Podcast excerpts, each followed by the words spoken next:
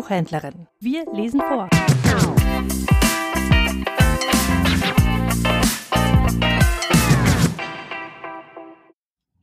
Dürers Knechtlein ist ein historischer Actionroman und spielt im Nürnberg des Jahres 1510. Zwei Trickbetrüger haben sich unter falscher Identität als Lorenz und Adrian Schaller bei Albrecht Dürer eingenistet. Der Haken beim falschen Malerbuben Lorenz ist, dass er in Wahrheit kein Malerbub ist, sondern ein Schlosserbub und der noch viel größere Haken beim Malerbuben Adrian ist, dass er kein Bub, sondern ein Mädchen ist. Nämlich die Malertochter Clara, die vor Zwangsheirat in Kulmbach geflohen ist. Ich lese nun zwei kleine Ausschnitte. Der erste ist der Anfang des Romans und der zweite ist die, der Moment, in dem die beiden Schwindler zum ersten Mal Albrecht Dürer begegnen. Totenmesse. Eigentlich ist sie ja daunenmild, die Herbstluft, in der Jakob hier auf dem Kulmbacher Kirchhof steht, würde die schöne Sänfte nur nicht ständig von messerscharfen Windstößen zerfurcht. Und die Leich hat so ein dünnes Kleid an, die holt sich noch den Tod. Da liegt Clara, neunzehn Jahre alt, himmelblaue getrocknete Feldblümchen zwischen den fromm gefalteten Händen. Ihr Totengewand strahlt so schneehell, dass das Leichentuch darunter ganz schmutzig wirkt. Kupferrotes Haar umleuchtet ihr Gesicht und flutet dann prächtig über die Schultern bis zur Taille. Milchweiß schimmert ihre Haut, bis auf die unangebracht vergnügten Sommersprossen und die grindigen Male auf den Armen. Schön ist sie, Jakobs blutjunge Stiefmutter. Zumindest darf ich sie jetzt unverhohlen anstarren.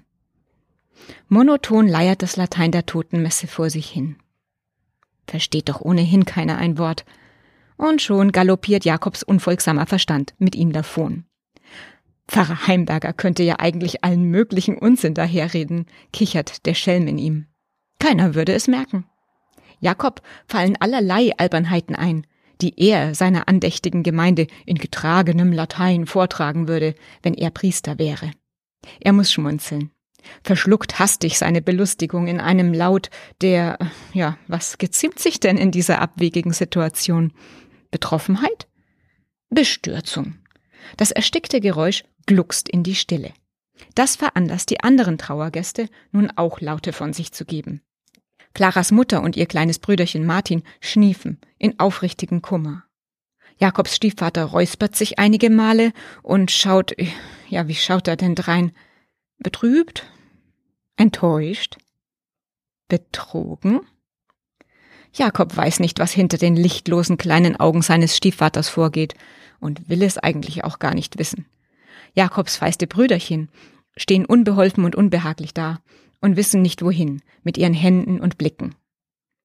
Da schlägt die Leiche die Augen auf. Ein Kribbeln fährt Jakob in den Magen. Pfarrer Heimberger unterbricht seine Messe und neigt sich nach vorne zu Clara. Mach die Augen wieder zu, Kind, fordert der Priester sie gütig auf. Doch bevor Clara die Augen wieder schließt, trifft ihr seegrüner Blick noch einmal Jakob. Der lächelt etwas töricht zurück. Der Rest der Trauergemeinde ist erleichtert, denn so ist die Totenmesse doch leichter zu verkraften, als wenn die Hauptperson hellwach und bohrend um sich schaut. Irgendwann ist die Messe zu Ende. Heimberger tritt an Clara heran und schlägt behutsam das schmuddelweiße Leichentuch um sie. Die Totengräber greifen die Bahre, wuchten sie hoch, finden tapsig ihr Gleichgewicht und schreiten los. Die Trauergemeinde schlurft hinterher und will hinter den qualvoll langsam holpernden Totengräbern keinen rechten Gleichschritt finden. Als sie beim Weißen Turm die Stadt verlassen, weichen die Torwarte sichtlich zurück. Sie wissen, was es bedeutet, wenn ein Leichenzug vor die Stadttore führt.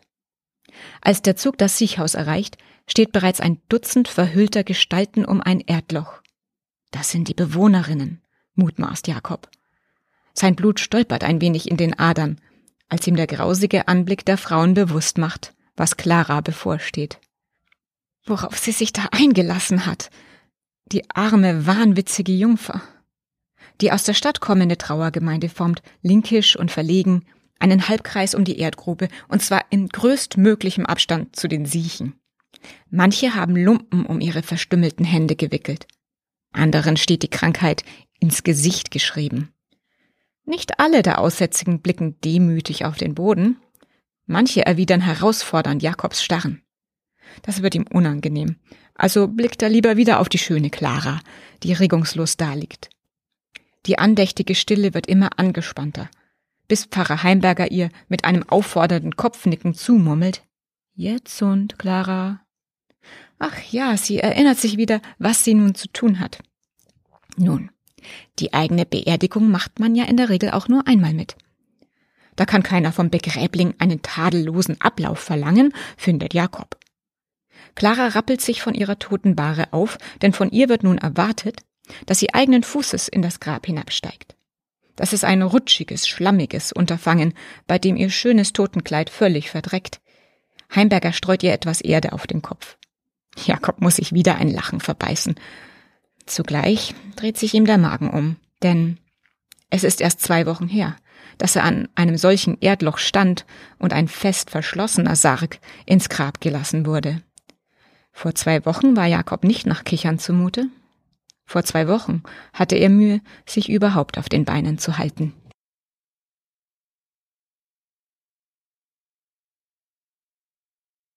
Der Burgberg ist steil und sie sind außer Atem, als sie oben am Tiergärtner Tor ankommen.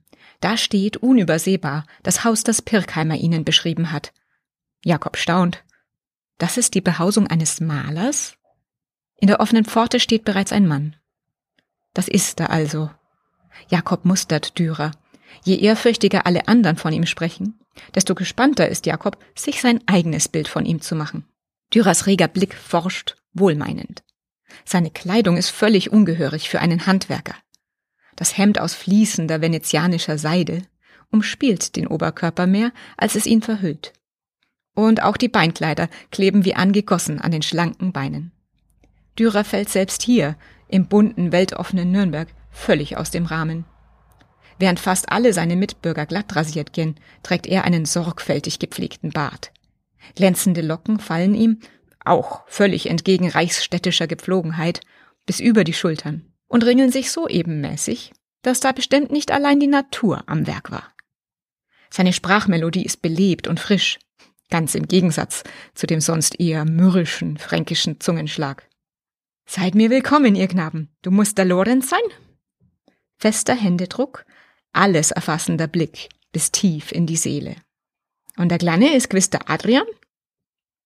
Jakob hält den Atem an. Diesem durchdringenden Adlerblick muss Clara nun standhalten.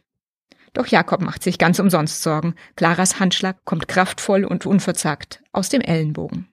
Sie strahlt vor Glück. Ich freue mich unwendig, Meister. So dreht ihr doch ein, Burschen, fordert eine resolute Frauenstimme. Mein Weib und euer Hauswirtin, die Frau Agnes, stellt Dürer vor. Die Dürerin wischt sich im Heraustreten die Hände am Fürtuch ab, ehe sie den Neuankömmlingen ihre beherzte Rechte entgegenstreckt. Sie ist ein gutes Stück kleiner als ihr Mann. Während alles an Dürers schlanker, schmaler Gestalt in die Höhe ragt, ist an der Hauswirtin alles rund und geerdet. Leib, Gesicht, sogar die Augen. Als sie ins Haus gehen, wiegen und rollen ihre Schritte in den Boden hinein, während Dürers Gang federnd emporstrebt. Jakob beobachtet die Anmut, die von seinem neuen Brotherrn ausgeht, und schöpft Hoffnung, dass diesem Mann das zierlich feine Wesen des Knaben Adrian vielleicht gar nicht so absonderlich vorkommt. Wer Mäktler so zart? Der neue Lehrbo? Das fast unheimliche Krächzen kommt von einem eingefallenen Häuflein Mensch, das sich an einer Pfanne mit glühenden Holzkohlen wärmt und Clara aus hohl sitzenden, hervorquellenden Augen anstarrt. Während Jakob fast das Herz stehen bleibt, beschwichtigt Dürer die Alte mit lauter Stimme. Du bist halt kein so junger Lehrling mehr gewöhnt, Mutter? Ein Kümmerling ist es, beharrt die Greisin. Er will ja Maler werden hm? und kein Kriegsknecht, erwidert Dürer grinsend. Die Alte beharrt. Gewiss stirbt er uns gleich im ersten Winter. Na, da rafft ihn das Schnupfenfieber hi. Denkt euch nix dabei, hm? die Frau Barbara redet viel vom Tod, erklärt Agnes unbekümmert. Ich erwart, dass ihr meiner Mutter stets die größte Achtung entgegenbringt. Lasst euch wie wohl von ihrem Gerät nicht ins Boxhorn jagen, sagt Dürer in Zimmerlautstärke, mit der Gewissheit eines Sohnes, der den Grad der mütterlichen Schwerhörigkeit genau einschätzen kann. Mich rafft so bald nix hin, Meister, wirft Clara ein, die auf die düstere Prophezeiung der alten Dürerin noch etwas erwidern will. Du musst meine Mutter verstehen. Sie hat 18 Kinder auf die Welt gebracht. Was meinst, wie viel davon nur am Leben sind? Drei, Meister, ihr, euer Bruder Endres, der die Goldschmiede eures Vaters weiterführt, und euer Bruder Hans, der bei euch dient, rattert Clara gut aufgeklärt herunter. Ah, macht Dürer lächelnd. Aga aufgeweckter Kümmerling.